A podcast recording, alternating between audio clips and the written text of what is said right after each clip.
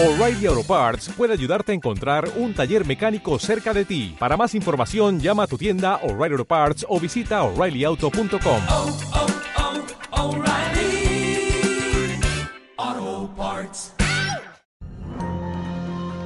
El desayuno. 8 y 6 minutos de la mañana de este jueves 18 de noviembre. Seguimos con la mirada puesta en la isla de La Palma, pero vamos abordando otro, otros asuntos que, que marcan, que son piedras angulares de, de la actualidad canaria, ejes sobre los que giran nuestro, nuestro día a día. En el Parlamento de Canarias se iniciaron ayer, se inició ayer una, una comisión de estudio sobre, sobre migración y en ella participó eh, Juan Enrique Quintana Ramos de la Asociación Quórum Social 77. Señor eh, Ramos, muy buenos días. Hola, buenos días, gracias. Eh, ¿Qué saca de la, de la comisión de ayer en el Parlamento?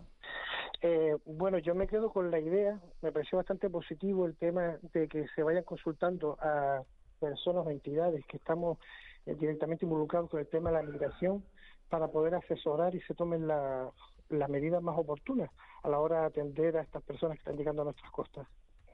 Usted es director, eh, Enrique Quintana, de Juan Enrique Quintana, de, de dos centros de, de migrantes. ¿Cuál es la realidad del día a día que, que desconocemos las personas que estamos en la calle de, de esos centros? Eh, de- eh, eh, primero corregirle, soy ahora mismo dirijo 11 centros de menores, eh, dispositivos de emergencia.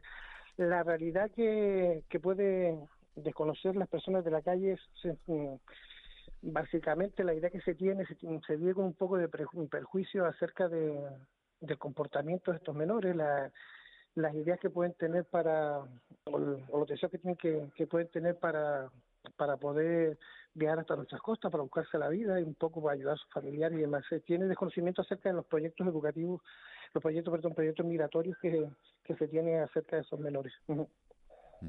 Eh, ¿Qué podemos esperar a partir? ¿Puede haber un antes y un después? Usted no confía tanto de, de, de esta comisión, de que se tomen medidas. Eh, yo lo que creo que eh, no hay tanto, vamos, la impresión que yo me llevé ayer un poco que se estaba hablando de la solución de la migración. Vamos, yo no creo que la migración tenga Una solución única. una solución única, ni que tampoco sea la solución de venir no va a venir de nuestro de, de nuestra comunidad autónoma, ni incluso puedo decir ni siquiera del Estado español, sino que va mucho más allá. Es una, un problema que cruza fronteras y tiene mucho que ver con las condiciones políticas, sociales y económicas que se viven en los países de origen. ¿Están los gobiernos, eh, Juan Enrique Quintana, a la altura de- del fenómeno migratorio que estamos viviendo? Yo, desde la experiencia que, que tengo, yo creo que la respuesta sí ha sido correcta. La respuesta ante la llegada de, menores migrantes sí ha sido correcta. Es decir, yo creo que el, sí se ha aguantado el golpe con la, el, incremento tan notable de menores a nuestras costas y que se le haya dado una atención integral desde el minuto uno a todos los menores, creo que, que sí ha sido correcto. Evidentemente se han cometido errores, hay cosas que mejorar también, lo descubrimos cada día y lo aplicamos precisamente para corregir esos errores o para, o para mejorar la, la atención que reciben estos chicos, por supuesto. Buenos días, eh, señor Quintana. Eh, eh, durante la, comparecencia suya ayer en el Parlamento, eh, usted eh, hablaba de, de las ayudas, eh, o sea, de, de, de la relación que mantienen con las familias de los chicos para hacerles partícipes del proceso de, de educación, ¿no? Eh, proyecto educativo, sí. Y, des- y, y hay una cuestión, yo es que lo he leído en, una, en, el- en la nota, que en la información que hace la agencia EFE, ¿no? de, la, de la comparecencia, y, y dicen que eh, ustedes les piden a las familias que no les piden ayuda desde que llegan. Eh, lo ¿Qué significa que le- esto? eh, lo que lo que nosotros inter- eh, hacemos intervenciones familiares vamos a ver eh, siempre de todos los desde todos los centros ya sean menores nacionales o menores extranjeros siempre se involucran a las familias dentro de los proyectos educativos. Sí es verdad que cuando son menores migrantes este área se ha dejado de lado. Entonces nosotros a través ya sea de llamadas o de videollamadas hemos hemos continuado en- haciendo estas intervenciones familiares. Hemos visto con cierta frecuencia que el desconocimiento que se tiene por parte de la realidad social y económica de España, los menores llegan y las familias, o sea, el menor llega precisamente para buscar trabajo y ayudar a su familia. Y las familias allá piensan que desde que llega ya puede estar trabajando bueno, y ya le pueden ayudar. Y la familia pues le llama, le dice, mira que es que necesitamos ayuda porque es que, pues, para la casa, porque tu hermana está enferma, porque tu padre pidió el trabajo y esto lo que, lo que hace es que los menores se descompensen. Es decir, llegué aquí para trabajar y no puedo trabajar. Entonces, a través de esas intervenciones le explicamos a los familiares que, la situación por la que pasa el chico. Es decir, que el chico primero tiene que formarse, que tiene que regularizarse administrativamente para luego poder trabajar. La presión que sufren estos chicos con, con esas edades tan jóvenes es, es, tremenda, ¿no? es tremenda, sí. El, el, el aspecto eh, psicológico de, bueno, de la, la, atención, imagino que prestará especial eh, atención, ¿no? al aspecto de la eh, psicológico, ¿no? A las emociones de estos chicos, el cómo se sienten. Sí, claro, por supuesto, desde la llegada, desde el momento de la llegada, hacemos la atención psicológica en varios momentos. Atendemos desde la llegada precisamente para por el estrés postraumático que supone las condiciones tan duras de la travesía y luego a través de todo el proceso de integración y adaptativo pues ellos tienen atención atención psicológica desde, desde los propios centros ¿qué les pasa? ¿qué cuentan? El, los chicos eh, en relación a la travesía ¿Sí? pues en relación a la travesía es, es tremendo ellos mucho, la mayoría de ellos no no suponía, sí es verdad que antes de subirse o tomar la decisión, subirse a la patera, tomar la decisión de, de, de, hacer, de realizar la travesía, sí se la juegan toda cara cruz. Es decir, ellos son conscientes de que la muerte está presente. Es decir, la decisión es una nueva vida o una nueva posibilidad de vida o la muerte. Pero no se imagina que las condiciones de, de la travesía sean tan, tan duras. De hecho, no ellos vienen planificados para que la travesía dure un día, dos días, tres días y al hacer dura días. Entonces, pues eh, eso básicamente es lo que lo que ellos cuentan en la travesía, después el, la vulnerabilidad, pues que vomitan sangre, el no comer, el beber agua de mar y demás. Luego, durante todo el proceso de adaptación e integración, ya más a largo plazo, eh, sí suceden mm, algunos problemas, sobre todo en relación a, la, a su familia biológica. Eh, pues que enferma algún familiar, que fallezca algún familiar, las penurias por las que puede estar pasando su familia, pues eso también eh, son de, las cosas que nos cuentan y las cosas que están viviendo. Eh, señor Quintana, buenos días. Háblenos de cómo funcionan los centros por dentro. En los últimos días hemos escuchado muchos algunos mensajes, pero algunos muy llamativos, sobre que los centros de menores mm, generan un problema de convivencia para su entorno, porque hay vandalismo, menudo de drogas, situaciones un poco poco deseables. Hemos escuchado al Partido Popular en, en Las Palmas de Gran Canaria hace unos días decir que se, que se, que se investigue y que se inspeccionen los centros de menores, en este caso de la ciudad, asociándolos a, digamos, a, a, focos de, de, situaciones poco deseables en su entorno. ¿Esto es real? ¿Esto ocurre en casos contados? ¿O esto es, digamos, que, que hay pues personas que no quieren tener un centro de menores cerca de su casa y fuerzas políticas que canalizan esa inquietud? ¿O es racismo? es que la, no sabría, yo creo que en parte por desconocimiento pero yo puedo hablar de los centros de menores que gestiono yo. Yo soy responsable. ¿Cuáles son? ¿Cómo son? No, no le puedo decir el nombre y ubicarlos, pero sí son, son, en parte son la mayoría de los centros de menores que hay.